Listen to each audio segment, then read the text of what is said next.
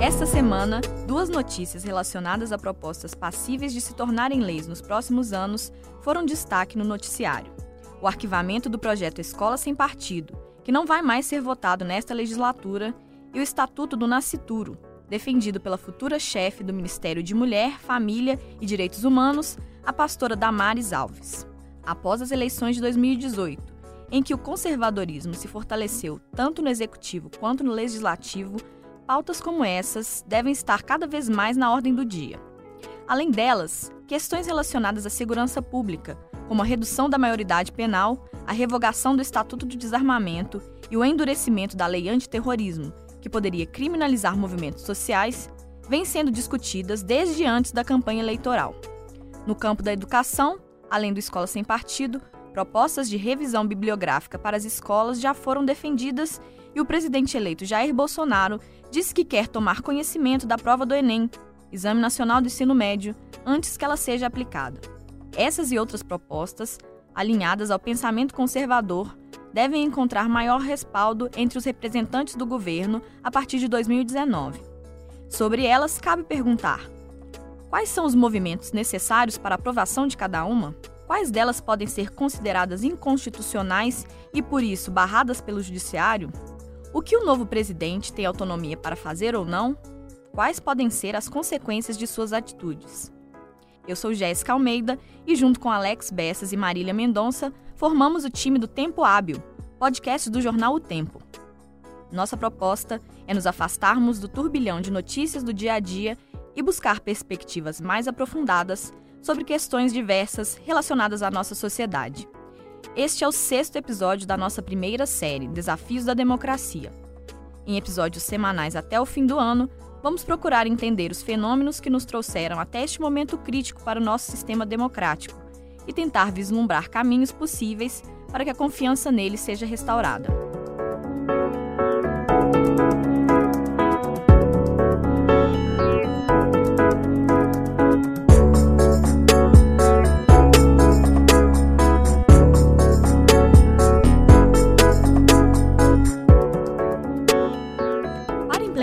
Determinadas mudanças, é preciso mais do que vontade, seja ela do executivo ou dos parlamentares.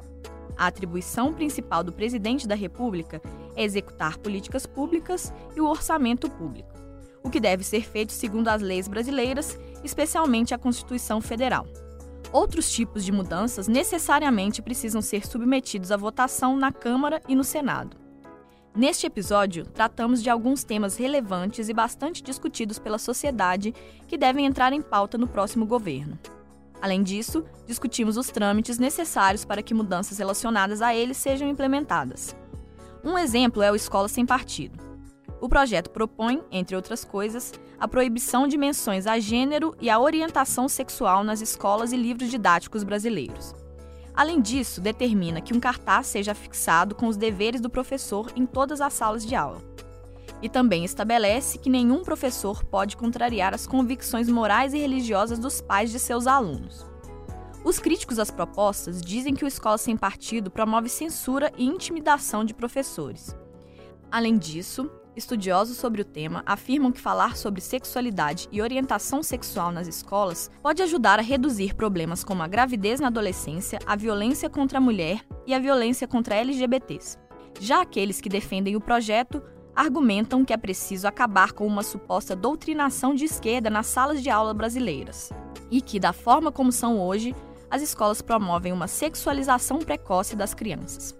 No último dia 11, o presidente da comissão especial na Câmara, que discutiu o projeto, Marcos Rogério, do Democratas, disse que não convocaria mais reuniões para tratar da matéria. Dessa forma, ele vai ser arquivado e só volta a ser debatido quando os novos deputados tomarem posse, em fevereiro de 2019. O autor do projeto ou de qualquer texto analisado em conjunto pode pedir no ano que vem o seu desarquivamento. O trâmite começaria do zero.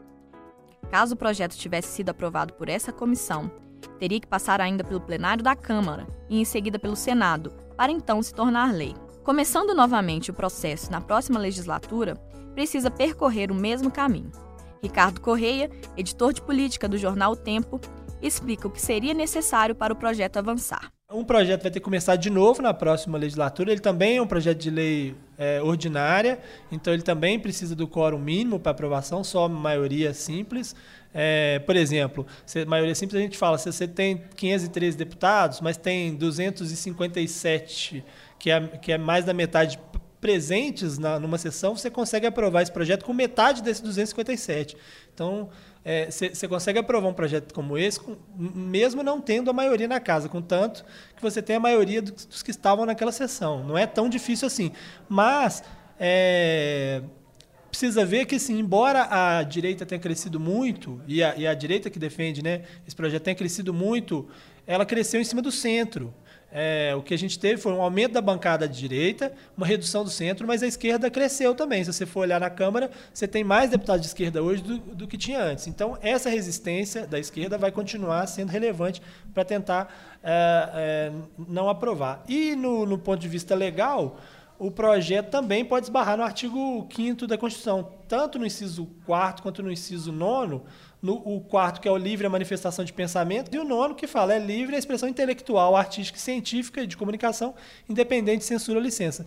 Então, é, certamente, você limitar o trabalho do professor, que é uma atividade científica, intelectual, é, na sala de aula, você vai gerar uma, uma ação de inconstitucionalidade que vai ser julgada no Supremo. A questão é, até que o Supremo julgue isso, é, se não tiver uma liminar nem nada, essa questão pode acabar valendo, né, quando for aprovada. Mas vai ter que começar do zero. Ela estava na comissão, ou seja, ela não foi aprovada por todas as comissões, ela estava na primeira ainda, que é a comissão especial criada para o tema, que o projeto primeiro passa por uma comissão destinada ao tema e depois vai para as comissões da casa até ir para o plenário. Então ela tem que começar do zero, é, por isso que a esquerda comemorou muito esse, essa vitória nesse ano, por impedir esse ano, com, com essa ressalva de que no ano que vem a pressão vai ser maior, né? José Luiz Quadros de Magalhães é professor da PUC Minas e da UFMG, nas áreas de Direito Constitucional, Teoria do Estado e Teoria da Constituição.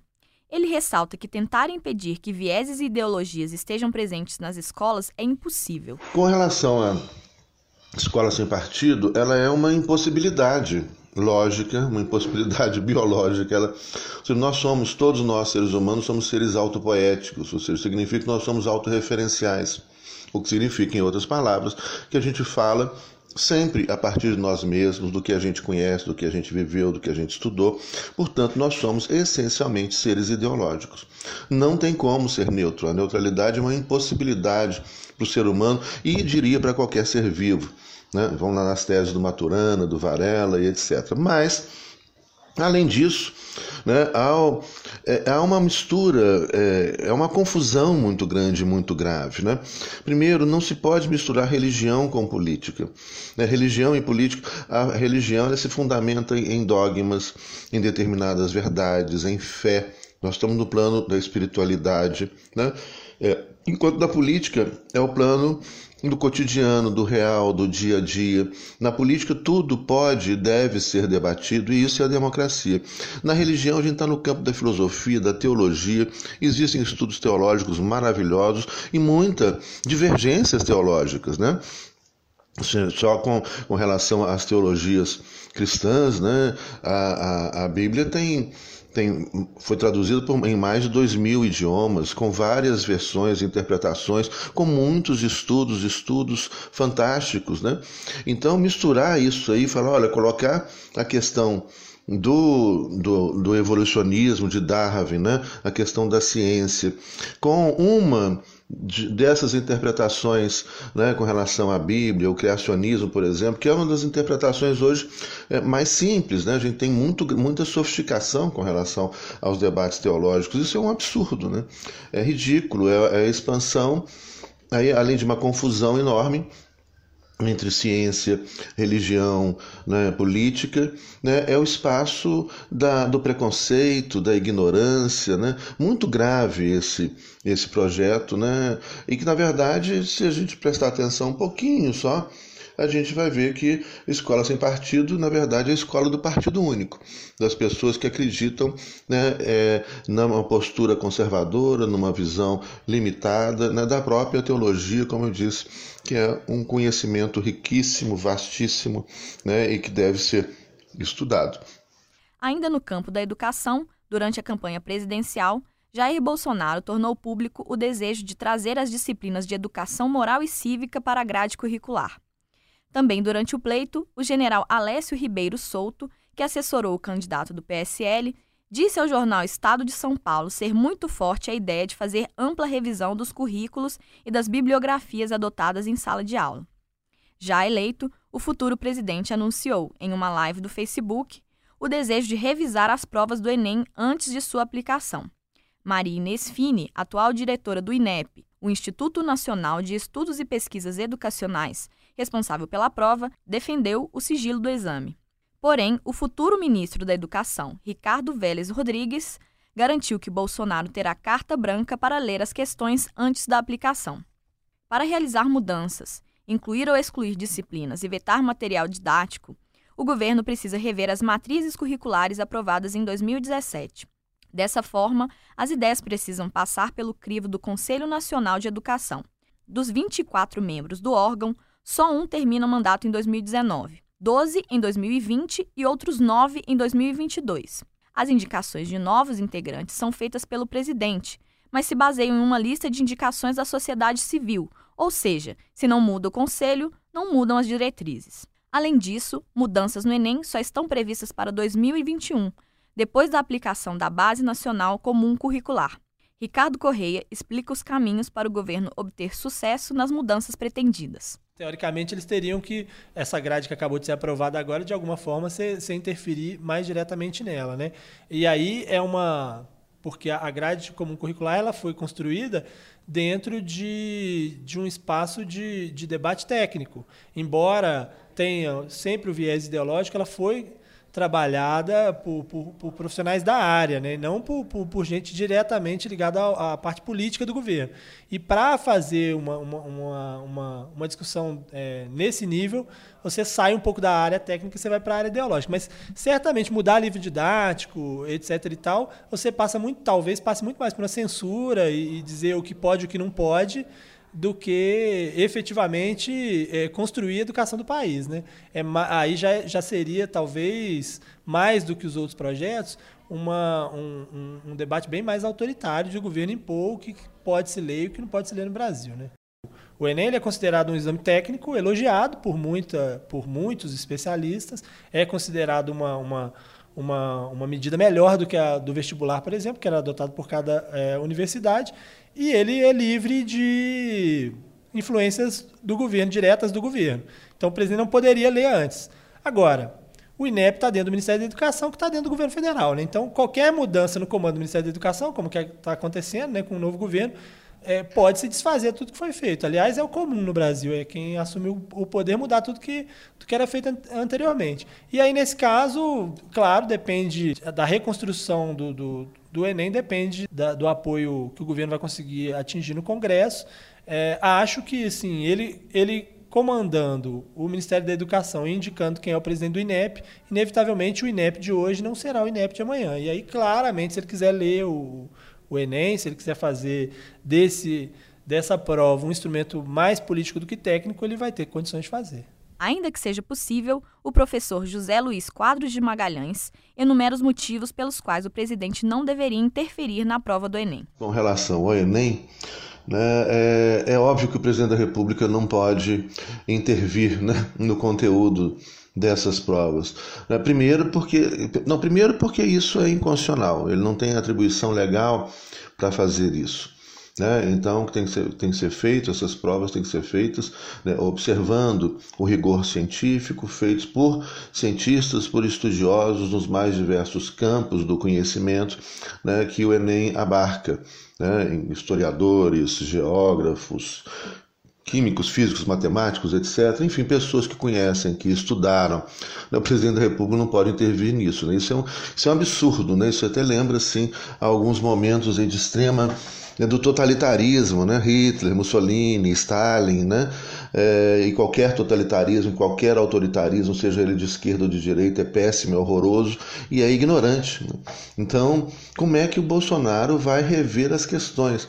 É, inclusive, uma pessoa que tem demonstrado nas suas declarações, né, nas suas poucas entrevistas, os debates que ele não participou, né, que tem mostrado é, desconhecer muito. Né? Ele já, já confessou que ele não conhece nada de economia, né, que conhece muito pouco de. Enfim, como é que ele vai intervir nisso? Então não, não tem cabimento, não pode, não pode ser feito, né? nem com respaldo, sem respaldo do, do ministro da Educação também. Um ataque a tiros na Catedral Metropolitana de Campinas, em São Paulo, deixou cinco mortos e três feridos. A tragédia recente fez reacender o debate acerca do Estatuto do Desarmamento. O tema estava em evidência no plano de governo do PSL e Bolsonaro chegou a defender a revogação do Estatuto. Pela legislação atual, para ter posse de uma arma de fogo, é preciso ter mais de 25 anos, ocupação e residência fixa e comprovar ter capacidade técnica e psicológica. Além disso, a compra é vetada para quem tenha condenação ou responda a processos criminais. Portar uma arma de fogo, por outro lado, só é permitido a profissionais de segurança pública ou privada. Hoje, o projeto mais avançado sobre o tema é do deputado Rogério Peninha, do MDB. Pronto para ser votado, ele propõe reduzir a idade de posse para 21 anos e permitir que pessoas respondendo a inquérito ou processo criminal comprem armas. O veto seria apenas para condenados por crimes dolosos. A partir da entrada em vigor da lei, os compradores estariam dispensados de apresentar justificativa para a Polícia Federal e, aos 25 anos, teriam direito ao porte. No último dia 5 de novembro, o deputado usou o Facebook para dizer que recebeu uma ligação de Bolsonaro em que concordava em deixar para 2019 a votação do projeto de lei que revoga o Estatuto do Desarmamento. Ainda no assunto da segurança pública, outras discussões ganham peso. O governo já se mostrou inclinado a defender a redução da maioridade penal, Há também o anseio confesso do presidente em tipificar movimentos como o MST e o MTST como grupos terroristas. Ouça o que disse o futuro presidente em sua primeira entrevista depois de eleito, na TV Record. No que depender de mim, qualquer invasão, né, quer seja feita pelo MST como pelo MTST, terá que ser tipificada como terrorismo. É o que nós queremos fazer, cumprir a lei. E a propriedade privada é sagrada, não interessa se é urbana ou rural. Para promover estas mudanças, mesmo com um Congresso mais conservador, o governo pode encontrar entraves e dificuldades para que as matérias sejam aprovadas, como explica Ricardo Correia. No caso, por exemplo, do da maioridade penal é uma, é uma questão constitucional. Então, é uma emenda constitucional, então precisa de 308 votos. 308 votos já é um pouco mais difícil de conseguir em qualquer circunstância, mesmo num, numa Câmara mais favorável à direita, aos conservadores e tal. Ao contrário, por exemplo, do projeto da criminalização é, de movimentos sociais, né, que é colocado com esse nome, é, que já é um projeto que depende de maioria simples. Você só precisa de metade dos presentes lá no plenário para poder é, votar. Esses projetos mais que endurecem a, as penas relacionadas a, a, crimes, ou reduzindo a maioridade penal, ou mesmo liberando as armas e tal, eles contam com o apoio da bancada da bala, né?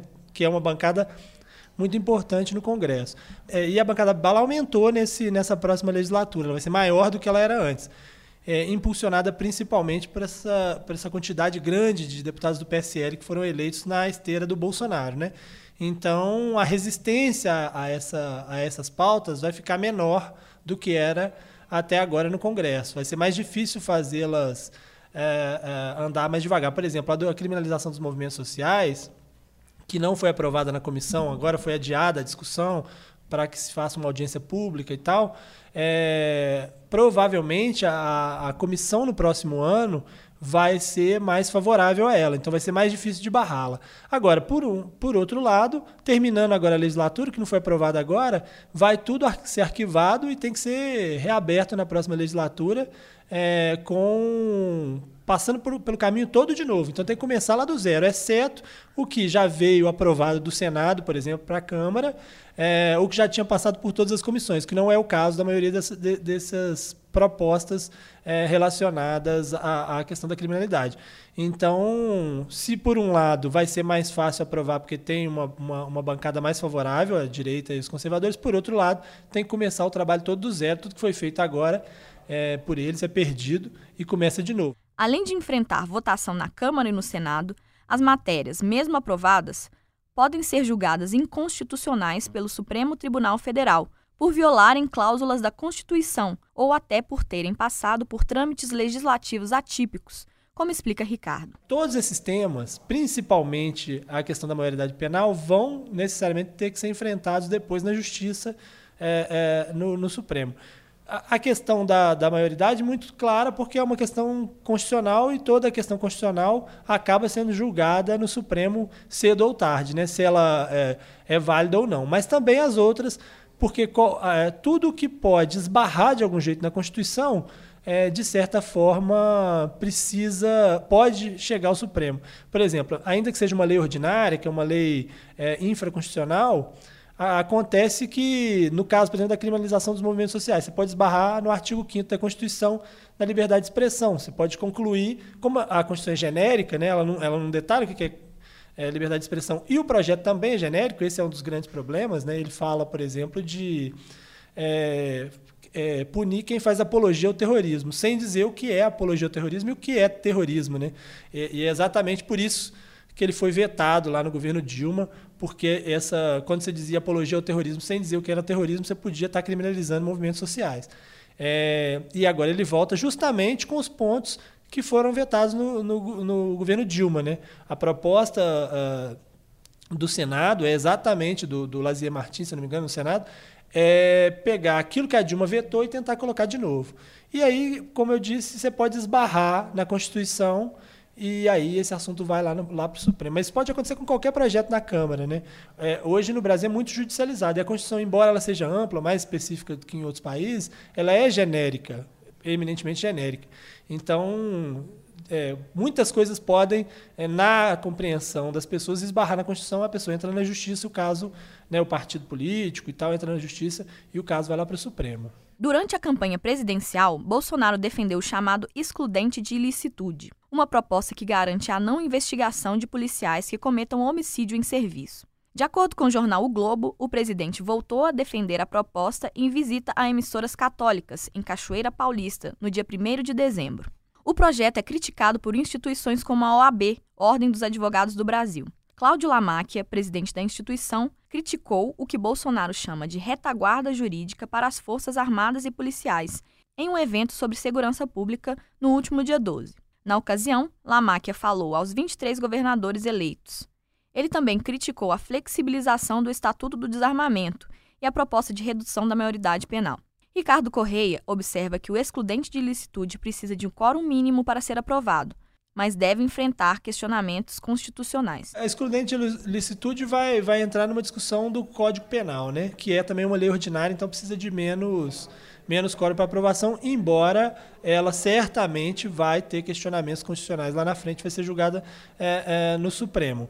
É, a questão é que o, o Código Penal ele já especifica o que, que é legítima defesa ou exercício do poder. Né? Então, é, o exercício ali do, do, do, o poder de polícia sendo exercido tem, o, tem os critérios em que você pode é, ficar livre né, daquela ilicitude. O que o, o, presidente às vezes fala é de ampliar esse, esse, essa ideia de forma também genérica. E é esse que é o grande problema, é isso que, é o, que gera a grande discussão. Né? É, você. É aquela coisa do atira primeiro e vê depois é, se era bandido ou não era, né? Se, se o que estava na mão era uma arma mesmo e tal. Então, essa é, é me parece mais uma, uma discussão. É, ideológica e, e, e, de fala eleitoral do que propriamente uma questão técnica, porque essa é mais difícil do Supremo é, permitir que aconteça depois. Então eu acho que talvez seja uma explicação do porquê que fala-se menos dela depois da eleição, porque o, o, objetivo dela talvez já tenha sido cumprido. Né? Outro posicionamento de Jair Bolsonaro que tem gerado controvérsia tem a ver com a demarcação de terras indígenas e quilombolas. No último dia 12, em reunião com parlamentares do DEM, o presidente eleito disse, aspas, não demarcarei um centímetro quadrado a mais de terra indígena. Ponto final. Fecha aspas. No mesmo encontro, ele também disse que não tem mais terra para quilombola no país e que esse tempo já acabou. Mas, para mexer nas leis que determinam as demarcações de terras para esses povos, Bolsonaro também vai enfrentar desafios. A demarcação de terras indígenas, as questões envolvendo os indígenas, dá um pouco mais de trabalho para ele fazer do que esses outros projetos que a gente estava falando, porque aí é lei complementar, já não é lei ordinária. Então, embora seja maioria também, não é igual a, o, a questão constitucional, é, a lei complementar já, já, é, já é um quórum de maioria absoluta. Então você tem que ter, para aprovar, 257 votos de 513. Ah, exceto as questões constitucionais, porque tem questões indígenas que estão dentro da Constituição. Aí você precisa dos 308 entre 513. Então é bem mais difícil. Para você ter uma ideia, a esquerda vai ter 156 deputados, algo próximo disso.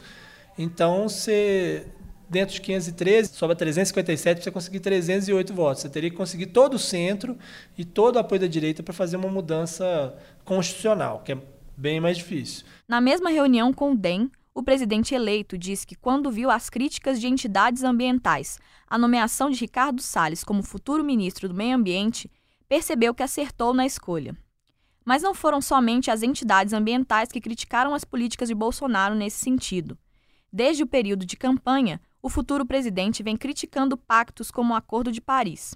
No último dia 12, em transmissão ao vivo em suas redes sociais, disse, aspas, nós vamos sugerir mudanças no Acordo de Paris.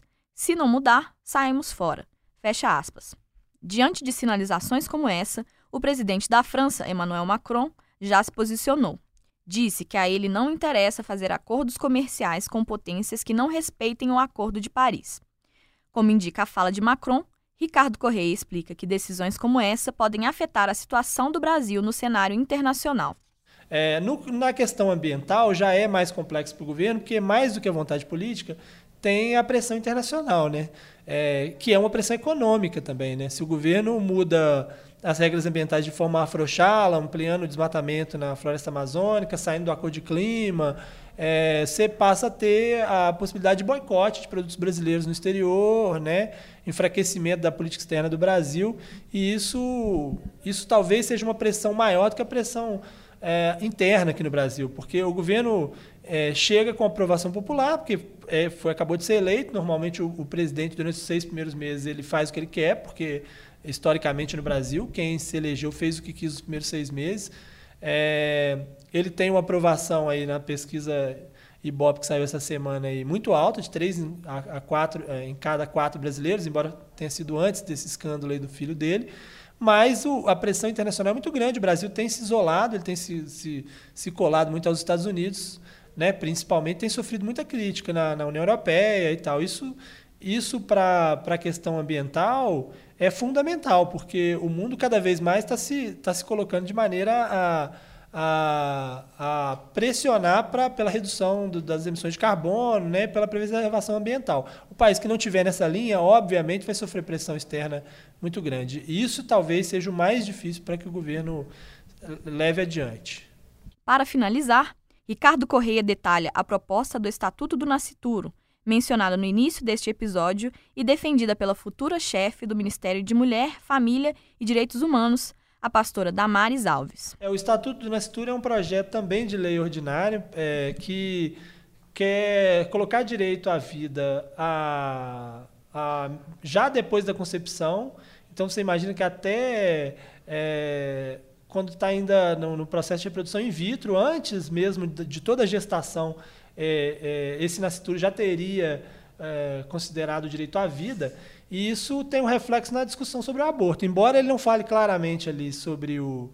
Né, que as, hoje as, as regras para o aborto legal, que são em casos de estupro e tal, e, e outros casos, anencefalia, nesses, nessas regras, ele não discuta elas abertamente, não, não se fala lá que vai mudar essas regras, ele abre caminho para essa discussão e ele, e ele torna esse debate é, mais difícil, né, para que se amplie aí as, as possibilidades de aborto é, durante a gestação. Ele fala, por exemplo, entre, entre as, as questões, tem aquela discussão que está sendo chamada de bolsa estupro, né? Que é a ideia de que o estuprador ele, ele, é responsável por pagar uma, uma, uma indenização, vamos dizer assim, uma, uma, uma pensão à vítima do estupro, se ele for identificado. Se ele não for identificado, o governo é, paga uma, uma, uma, uma espécie de pensão a essa vítima de estupro para que ela mantenha aquela gestação, o que é, o que é uma que é uma ideia que vai contrária a essa linha de que a pessoa que é estuprada tem o direito de não querer ter aquele, aquele filho. E ele abre a hipótese de que a pessoa faça essa gestação e depois é, esse filho vá para a doação, por exemplo. A ministra defende isso abertamente. Obviamente, os grupos que são é, favoráveis ao direito das mulheres de, né, de, de, escolher se querem ou não ter o filho são contrários a essa ideia. Então, essa discussão do Estatuto do Nascituro está nesse, tá nesse pé. Vai ter que começar de novo também, porque ele também está em comissão. Então, tudo que foi, é, foi feito até agora é arquivado agora no, no final de dezembro e ela, e ela vai tentar aprovar isso lá. Agora, esse tema certamente também irá para o Supremo Tribunal, porque o Supremo já discutiu questões relativas ao aborto. Quando você coloca esses temas que esbarram é, na, nas questões que o STF estabeleceu relativas ao aborto, o STF vai ter que rediscuti-los. Né? Sobre tudo o que foi discutido até aqui, o professor de Direito José Luiz Quadros de Magalhães pondera que são fenômenos que têm a ver com um movimento que é cíclico na história da humanidade. A gente vive um momento, acho que é importante falar rapidamente a respeito disso, que é um momento de, é, de reação, né, de volta ao passado. É, e é importante entender que isso vem no contexto onde, no final do, do, do, século passado, início desse século, a gente teve grandes avanços, grandes descobertas e grandes desocultamentos. Né? Aquele mundo simplesinho que era do, do bem e o mal, direita e esquerda, socialismo e capitalismo, né, homem e mulher, aquele mundo ali do, do pós-segunda guerra mundial, bem quadrado, né, ele começou a, a ceder espaço para um monte de desocultamentos, né, de revelações. De repente a gente se descobriu num país onde aqui existem mais de, são falados mais de 400 idiomas, nós descobrimos que tem mais de 2 milhões de quilombolas, mais de um milhão de indígenas, né? uma diversidade cultural muito grande, não só no Brasil, mas pelo mundo afora, que estava sendo ocultado pelo Estado Nacional, né? E essa descoberta, essas revelações assustam as pessoas. Muitas pessoas reagem mal porque tem, se sentem seguras naquele mundo né, simples, de certezas, e que de repente ele é posto em xeque né, pelos esses desocultamentos, essas, essas revelações, né, isso que a gente não conhecia, que passa a ser conhecido, e começa a ser também divulgado amplamente por causa das, das redes sociais, né, da internet, isso aí já no século XXI. Então, é, vem esse momento de de, de medo, né, de incerteza, e algumas pessoas conservadoras né, é, começam a utilizar isso para gerar o medo, para gerar o ódio, né, para voltar àquele mundo que era o um mundo onde essas pessoas né, mantinham seus privilégios, mantinham as pessoas da ignorância, etc. Então, no primeiro momento é muito importante a gente entender esse momento de reação, que é um momento de conservadorismo, de volta ao passado, mas que, obviamente, dentro do curso da história será superado. Né? O que a gente torce é para que não seja superado às custas de muita é, de violência, né? ou seja, que o Mestre a gente volta aí muita violência por essa onda conservadora, a homofobia, o racismo, né? LGBTfobia, né? a, a, a perseguição à diversidade, aos povos originários, enfim.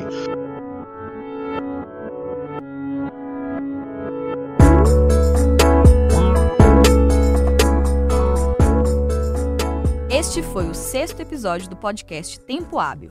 Eu sou Jéssica Almeida e fiz a produção e reportagem do programa, junto com Alex Bessas. A Marília Mendonça fez a edição do conteúdo e os trabalhos técnicos também foram feitos por mim. Na nossa primeira série, discutimos os desafios da democracia. Para críticas, comentários ou sugestões, fale conosco pelo e-mail tempohábil.tempo.com.br. A gente retorna na semana que vem. Até lá!